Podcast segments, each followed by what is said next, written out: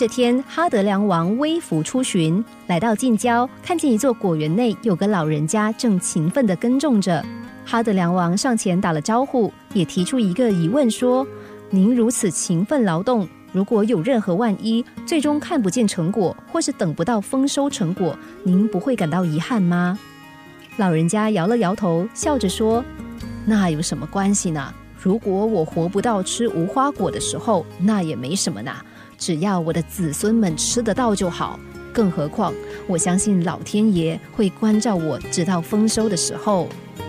哈德良王听了，也笑着说：“好，老先生，请您一定要记住，如果老天爷真是挺着您到丰收的时候，请您一定要通知我。”说完，哈德良王向老者鞠了一个躬之后，便告别了。时间很快就过去了。这棵无花果树在老人家细心的照料下，终于结成了累累的果实，让他十分开心。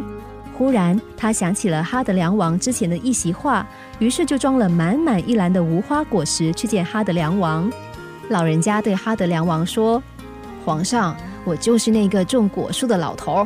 您看，我吃到了这些果实了，这全是我辛苦栽成长大的水果啊。”哈德良王点了点头，赐了一张金椅子给老人家坐，甚至还叫人把他篮子内的果实取出，装入满满的黄金。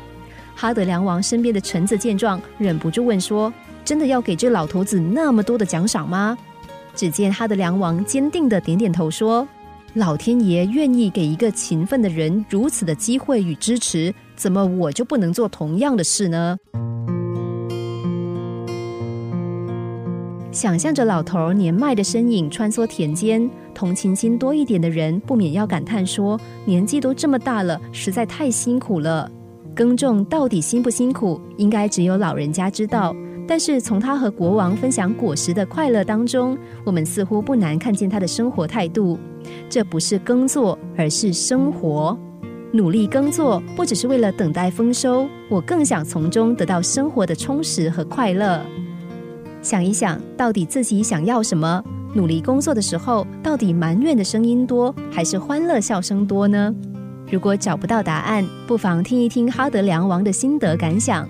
无论如何，要平时踏实的过你想过的生活，也努力更用力的享受你的人生。想快乐过一生，就得时时保持乐观开朗的心，因为心一开，苦闷工作的情绪将全部不见。充斥怨愤的生活也不会出现。转眼，我们不但能够微笑的面对工作，还能够学会享受人生中的一切喜怒哀乐。